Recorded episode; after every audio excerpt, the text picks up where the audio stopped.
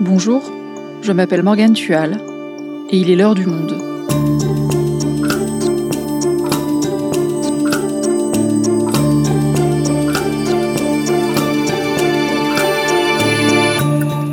Aujourd'hui, pourquoi les affrontements ont-ils repris entre Israéliens et Palestiniens?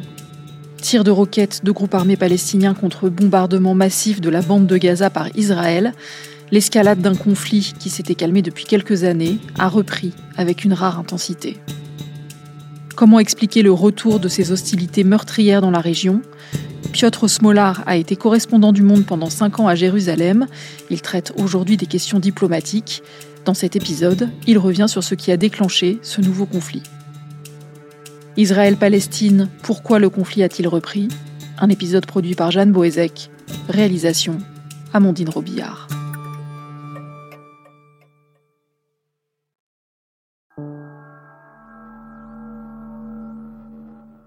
Nous sommes le lundi 10 mai 2021 à Jérusalem.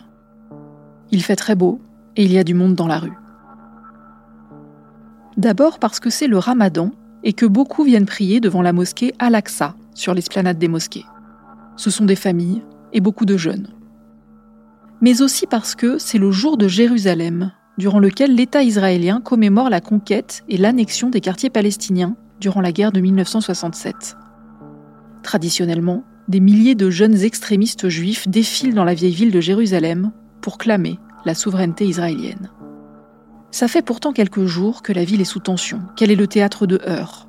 Et ce jour-là encore, sur l'esplanade des mosquées, la violence éclate. Jets de pierre, gaz lacrymogène, balles en caoutchouc, des Palestiniens affrontent la police israélienne et d'autres violences ont lieu dans Jérusalem-Est des centaines de Palestiniens et des dizaines de policiers israéliens sont blessés. Et puis c'est l'escalade.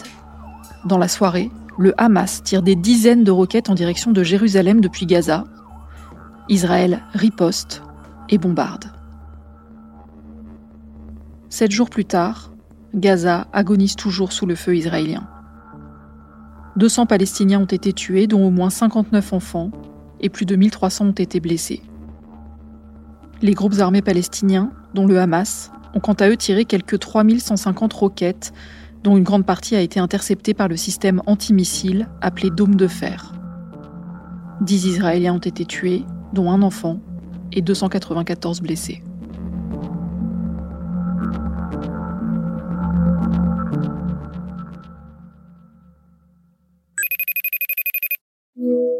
Bonjour Piotr, tu m'entends? Oui, très bien. On va essayer de démêler avec toi ce qui se passe là-bas. Déjà, est-ce que tu peux nous dire ce qui a déclenché ces nouvelles violences? Il y a deux dimensions euh, dans ces violences qui, au départ, avaient pour épicentre euh, Jérusalem. Le premier élément, c'est une mobilisation dans un quartier de Jérusalem-Est, à très grande majorité arabe, dans le quartier de Sheikh Jarrah. C'est une mobilisation en soutien à six familles palestiniennes qui étaient menacées d'expulsion de leur maison.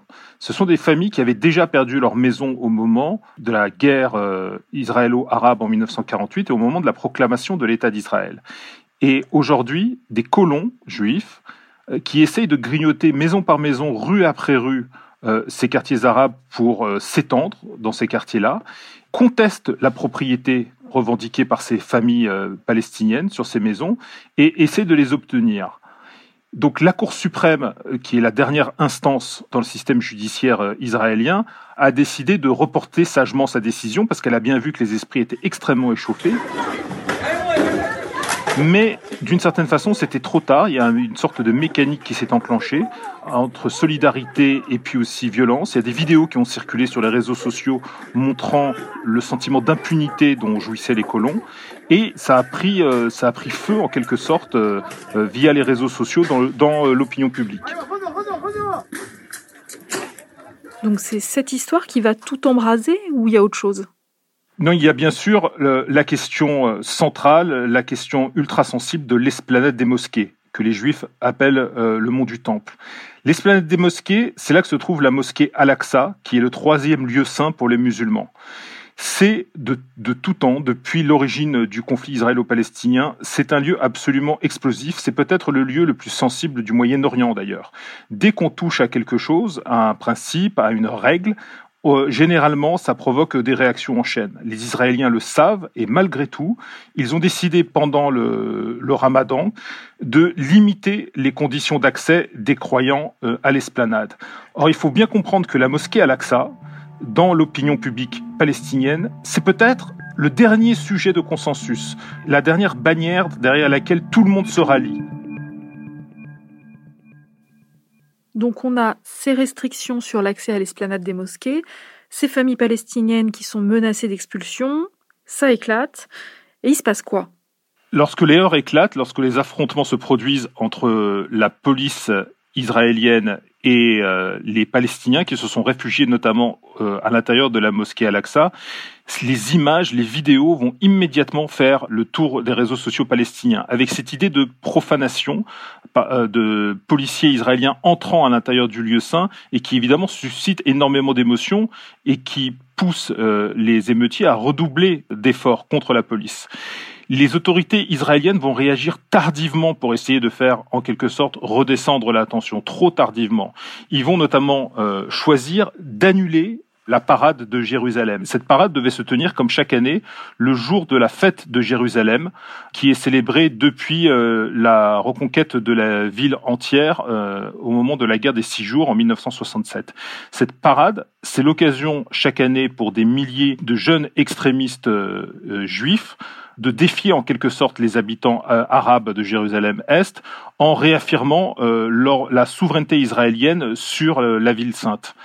Et les autorités ont compris que si cette parade avait lieu dans son parcours habituel, ça pourrait conduire à de très graves dérapages et de très graves violences. Ils ont d'abord décidé de modifier le parcours, puis carrément euh, de procéder à l'annulation euh, de cette parade.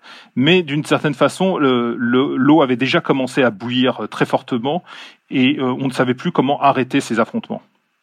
Et donc à partir de là, c'est l'escalade et à partir de là, on va entrer dans une nouvelle phase dans ce cycle de violence.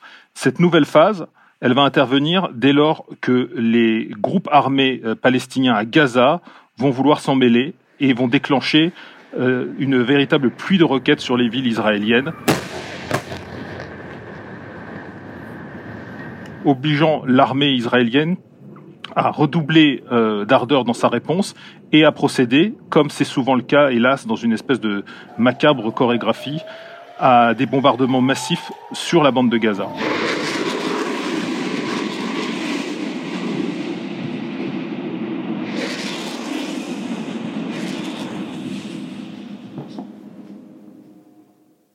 Donc si je comprends bien, on a une situation très tendue en Israël, notamment à Jérusalem, on a des manifestations, des émeutes, et soudain le Hamas décide de lancer des roquettes.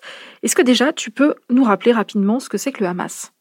Le Hamas, c'est une organisation à la fois militaire et politique. Euh, organisation politique dans le sens où, ils se sont présentés euh, déjà aux élections, euh, à des élections palestiniennes, sur une ligne beaucoup plus dure que le Fatah, qui est le parti du président euh, palestinien, Mahmoud Abbas, sur une ligne sans compromis vis-à-vis des Israéliens, refusant pendant très très longtemps de reconnaître même l'existence de l'État d'Israël. Mais le Hamas, c'est aussi une organisation armée, disposant euh, de combattants aguerris, et aussi, comme on le voit euh, ces derniers jours, de stocks d'armes extrêmement importants, et notamment de roquettes par milliers, que de façon régulière, ils envoient sur Israël.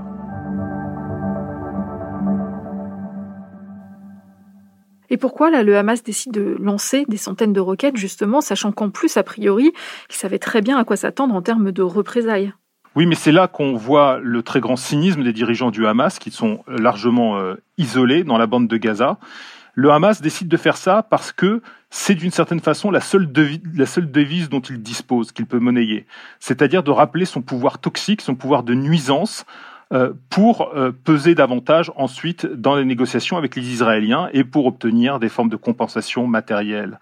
Évidemment, en faisant ça, il prend en otage une population euh, gazaoui qui est vraiment à l'agonie, soumise à un double blocus israélien et égyptien depuis 2007 et qui n'a absolument aucune perspective de développement économique, qui est démoralisé, qui est sans horizon, qui est privé de toute liberté euh, de circulation et qui est aussi privé de toute liberté démocratique puisque les élections palestiniennes ont été une nouvelle fois annulées sur décision du président palestinien Mahmoud Abbas.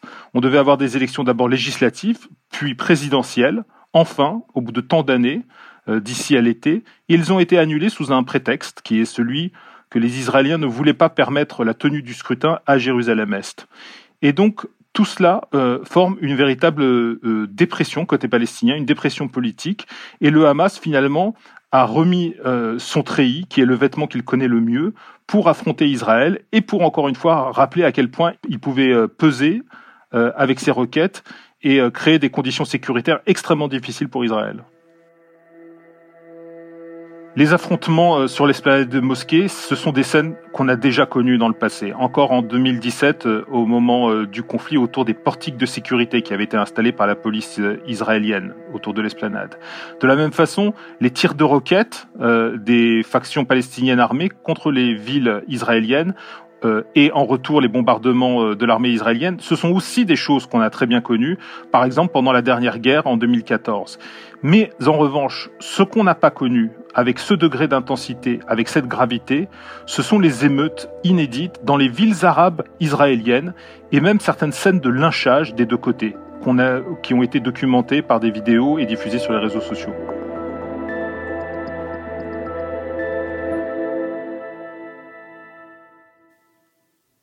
Alors qu'est-ce qui se passe exactement dans ces villes arabes israéliennes? Pour la première fois, ce qu'on voit, ce sont des affrontements euh, directs, soutenus, continus, entre des groupes de jeunes Palestiniens et des groupes de jeunes Juifs, qui sont tous citoyens d'un même État, il faut le rappeler, puisque la population israélienne, c'est 9 millions de personnes, et parmi eux, il y a 20%, 20 euh, d'Arabes. Et on a toujours vécu dans l'idée, ces dernières années, depuis de longues années, que bon an mal an, sur le terrain, dans la vie quotidienne, il y avait une forme de coexistence, euh, qu'il y avait une forme d'entente, et que même si la minorité arabe dénonçait un certain nombre de discriminations, que euh, tout le monde vivait dans une forme de concorde euh, au jour le jour. Et pourtant, de façon extrêmement surprenante, il y a eu cette irruption de violence dans un certain nombre de villes, euh, de villes arabes euh, d'Israël. On a vu des scènes vraiment terribles, à la fois de, de lieux incendiés, de synagogues ou d'écoles ou d'écoles religieuses, et aussi, par exemple, un conducteur arabe qui a été extrait de sa voiture et qui a été tabassé par un groupe d'extrémistes juifs. Et ces scènes-là ont vraiment marqué très profondément la grande majorité des Israéliens qui, eux, n'ont rien à voir avec ces émeutes et qui n'y sont pas du tout euh, mêlés. Car ce qui est en cause par ces scènes de violence, c'est pas seulement le traitement sécuritaire de ces violences, c'est la cohésion même d'une société qui n'était pas habituée à voir ça.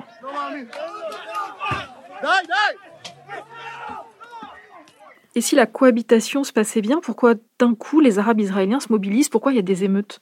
Parce que sur le plan politique, depuis déjà des années, la droite israélienne a organisé une sorte d'affrontement intérieur, euh, pour ne pas dire euh, une, une, sorte de guerre civile larvée, en tout cas dans les mots, entre la majorité juive et la minorité arabe. La droite nationaliste religieuse a désigné cette minorité comme des traîtres potentiels, une sorte de cinquième colonne de l'intérieur, qui ne serait pas patriote, qui comploterait d'une certaine façon contre les intérêts de l'État d'Israël, qui menacerait son homogénéité. Et il y a un moment où les mots ne sont plus seulement des mots, ce sont des invitations, des invitations à la violence. Et il est faux de croire que les excès de langage reste cantonné au seul domaine du langage. Euh, il faut se souvenir, par exemple, qu'en 2015, début 2015, le jour même des élections législatives, Benjamin Netanyahou enregistrait une vidéo à la va-vite, diffusée ensuite sur les réseaux sociaux, dans laquelle il appelait à la mobilisation générale parce que les électeurs arabes allaient aux urnes par bus entier. C'était son expression, par bus entier. Il n'est pas très étonnant de voir qu'en miroir, on peut assister à une forme de radicalisation aussi chez certains Palestiniens, que ce soit euh, des Arabes israéliens ou euh, des Palestiniens de Cisjordanie ou de Gaza.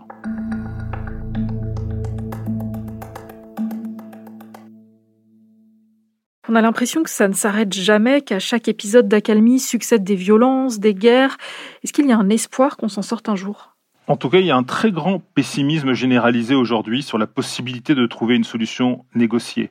Ce pessimisme, on le retrouve, et les sondages le montrent, à l'intérieur des deux, des deux sociétés, palestiniennes et israéliennes, et on le trouve aussi euh, dans la communauté internationale, si cette expression veut encore dire quelque chose, et notamment euh, dans les pays qui ont assisté de près le processus de paix, comme les États-Unis. Euh, il y avait un certain nombre d'espoirs qui étaient formulés par les Palestiniens lorsqu'ils ont appris que Joe Biden était élu président des États-Unis. Ils se sont dit que les États-Unis allaient réinvestir du temps, du capital politique, euh, pour essayer de trouver une solution négociée, en tout cas de la favoriser, selon le rôle qu'ils ont toujours traditionnellement observé. Mais dans une large mesure, Joe Biden a repris l'héritage de Donald Trump euh, au Proche-Orient. Sur quel point? Par exemple, Joe Biden assume la reconnaissance unilatérale de Jérusalem comme capitale d'Israël. Il assume aussi la reconnaissance de l'annexion du plateau du Golan au nord d'Israël à la frontière avec la Syrie. Il assume aussi pour l'instant le déménagement de l'ambassade américaine euh, à Jérusalem, même si, et c'est un détail très significatif, il n'y a toujours pas de nouvel ambassadeur américain nommé à Jérusalem, ce qui est une sorte d'aveu de désintérêt de l'administration Biden pour cette question-là. Et ça, ça contribue au désespoir général, car même avec un président démocrate à la Maison-Blanche, les protagonistes de ce conflit qui s'étire sur des décennies ne peuvent compter que sur eux-mêmes pour parvenir à une sortie viable de cette euh, crise sans fin. Et la solution à deux États, est-ce qu'il y a encore une possibilité que ça arrive? Ça paraît extrêmement compliqué parce que, contrairement à ce qu'on croit, euh, avec ces cycles de violence qui se répètent, la réalité n'est pas gelée, elle évolue et les choses empirent sur le terrain. La colonisation avance de plus en plus.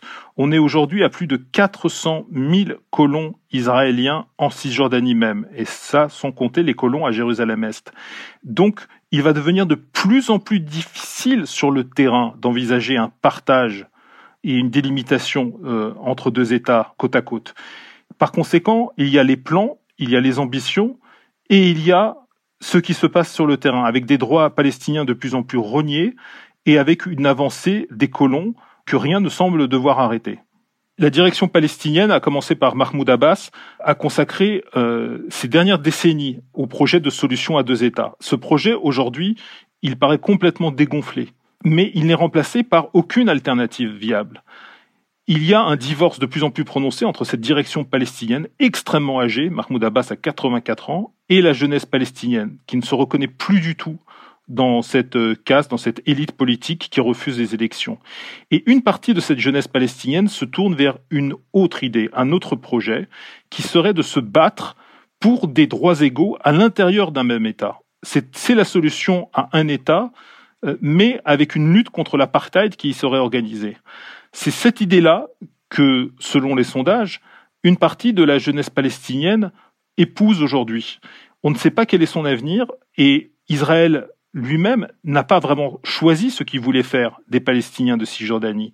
Veut-il l'annexion pure et simple de ces territoires? Veut-il rester dans le flou de l'occupation tel qu'il a lieu depuis 1967 C'est un grand sujet existentiel que jusqu'à présent les Israéliens ne veulent pas ouvertement affronter. Merci Piotr. Merci.